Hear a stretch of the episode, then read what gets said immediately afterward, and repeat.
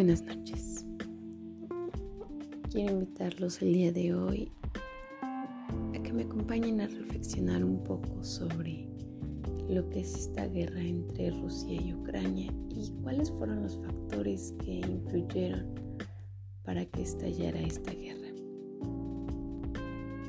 Espero sea de su agrado y comencemos.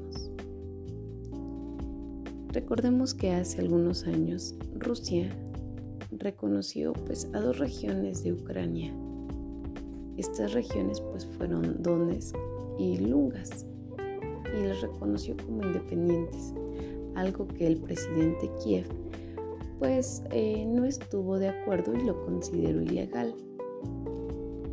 Eh, esto pues bueno dio un descontrol y bueno, por parte de la comunidad internacional, pues también no lo vieron como algo real.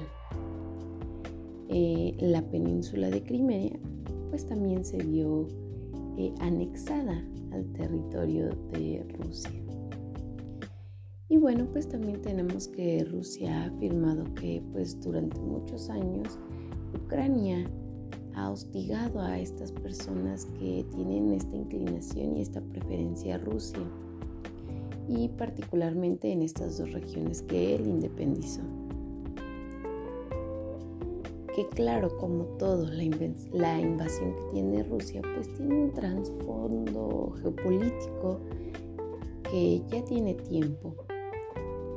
Y bueno, sobre todo tiene que ver con la negativa de aceptar el acercamiento de la OTAN y por supuesto de la Unión Europea a lo que anteriormente era pues la República Soviética. Entonces, ¿qué países realmente apoyan a Rusia en contra de esta situación con Ucrania? Bueno, pues tenemos una variedad de países que sí apoyan a Rusia.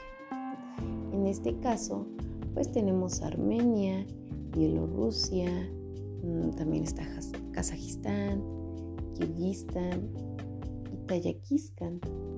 Que bueno, eso por el lado del continente europeo. Y en, esta, en este continente americano, bueno, pues tiene tres aliados que se han definido.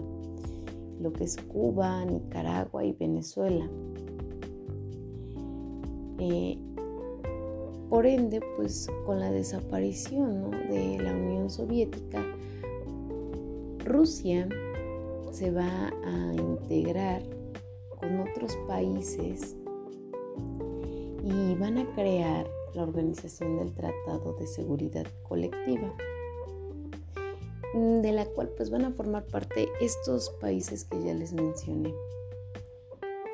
En el caso de Venezuela, bueno, Venezuela y Cuba, pues ellos dijeron estar de acuerdo estar a favor de arreglar todo por la vía diplomática.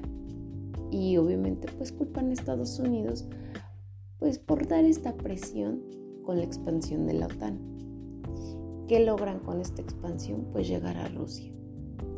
En el caso de Nicaragua, pues el presidente eh, Daniel Ortega, él queda muy abierto y él sí manifiesta su apoyo a Rusia por, por darle reconocimiento a los a, las dos regiones eh, ya antes mencionadas. En el caso de Irán, pues él hace una mención de no estar de acuerdo con la guerra en Ucrania, pero que no se opondrá al ataque militar, por supuesto, eh, debido a que igual consideran que Estados Unidos pues es culpable en estas acciones. En cuanto a China, pues China se va a mantener en un mundo muy neutro con declaraciones que favorecieron pues ambos lados, ¿no? Él por su lado va a mencionar que cree en el respeto de la integridad territorial y bueno, por el otro entiende pues la preocupación de Rusia con respecto a su seguridad y a su acercamiento de la OTAN y de la UE, que es la Unión Europea. Pero bueno, hemos hablado un poco de la OTAN y me pregunto, ¿qué es la OTAN? Y bueno, ¿por qué no ha intervenido? Bueno, pues la OTAN es una alianza con fines políticos y militares que nació justamente a raíz del Tratado de Washington o del Tratado del Atlántico Norte el 4 de abril de 1949. Esto pues se da pocos años después del fin de la Segunda Guerra Mundial.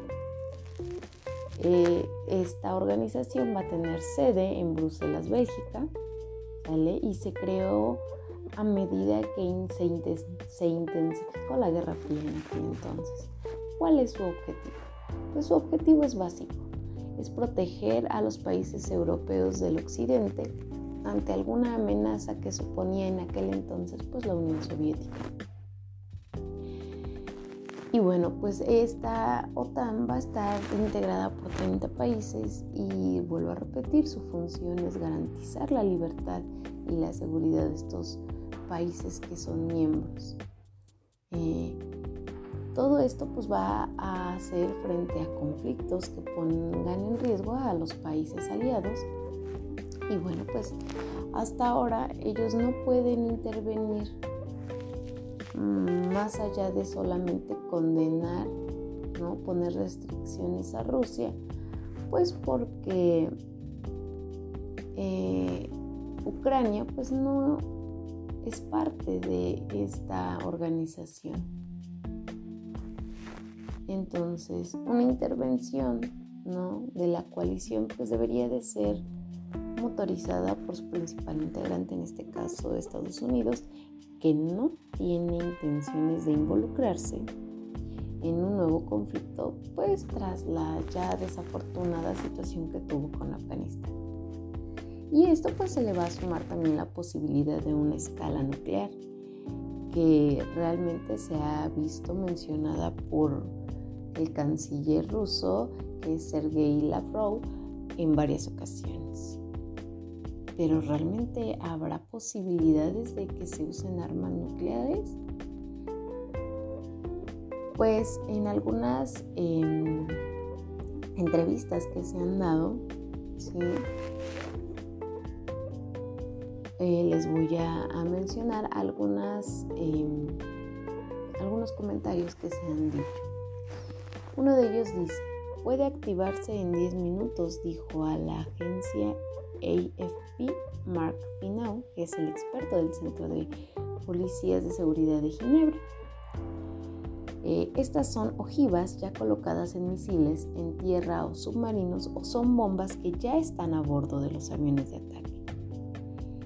Eh, también eh, investigando en un artículo publicado recientemente en el Boletín de los Científicos Anatómicos, los expertos que son Hans Christens y Matt Cordan, ellos también afirmaron su parte que cerca de 1.600 ojivas nucleares están desplegadas y listas para su uso.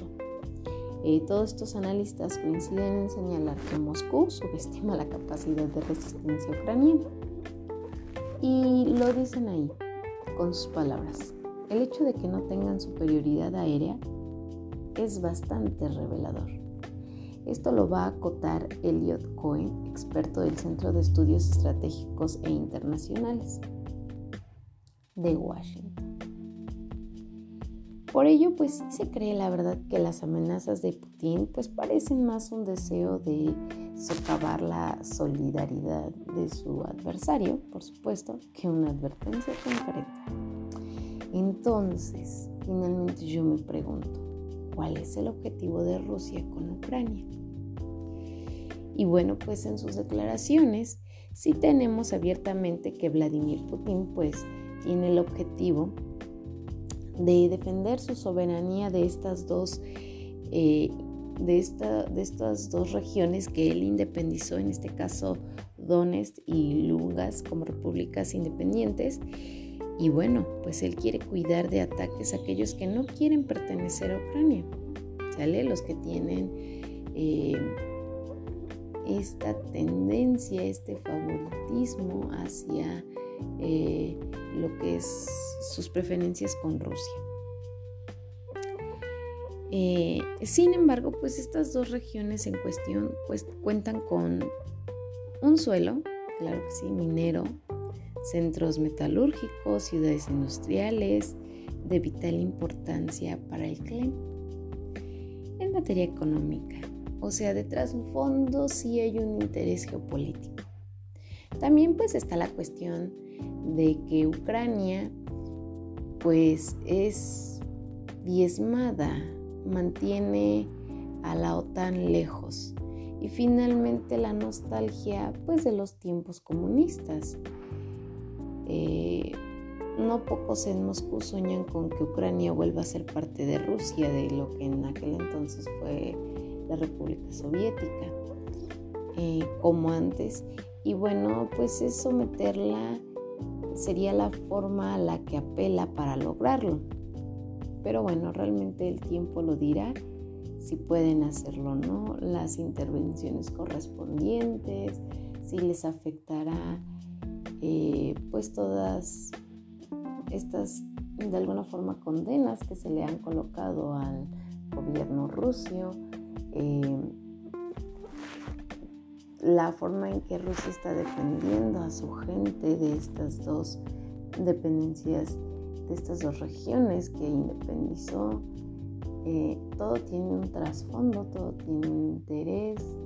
Al final de cuentas se ve su población, se ve su organización política, la economía, sus intereses, el hecho de que la OTAN y la Unión Europea pues no se acerquen tanto a lo que es su territorio.